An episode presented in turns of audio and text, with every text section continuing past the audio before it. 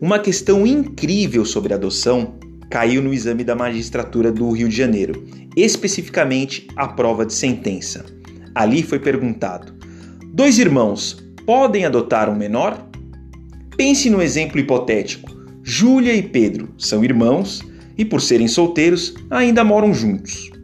Júlia e Pedro criam, há alguns anos, um menor que encontraram na porta de sua casa.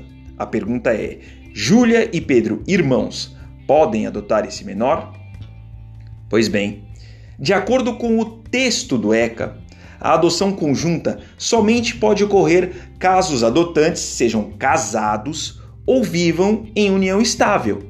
É isso que diz o parágrafo 2 do artigo 42 do ECA. É claro, excepcionalmente, a lei permite que adotem se já estiverem separados, mas desde que o estágio de convivência com o menor tenha começado durante o relacionamento amoroso.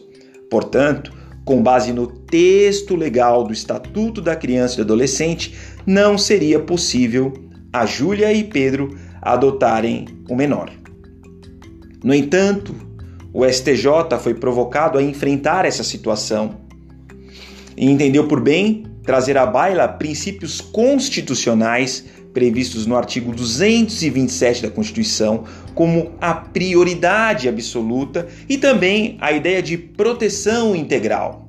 A partir disso, a interpretação do ECA deve sempre atender ao princípio do melhor interesse do menor.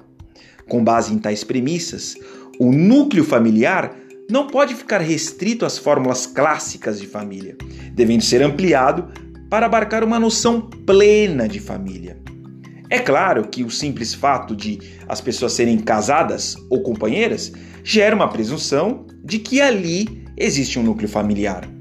Mas na verdade, o que realmente importa para definir se há um núcleo familiar estável para receber o menor é perquirir a existência de elementos subjetivos, quais sejam a existência de laços afetivos, congruência de interesses, compartilhamento de ideias e ideais, solidariedade psicológica, social e financeira, enfim, fatores que somados e talvez até acrescidos a outros que não citei, possam demonstrar um ânimo de viver como família.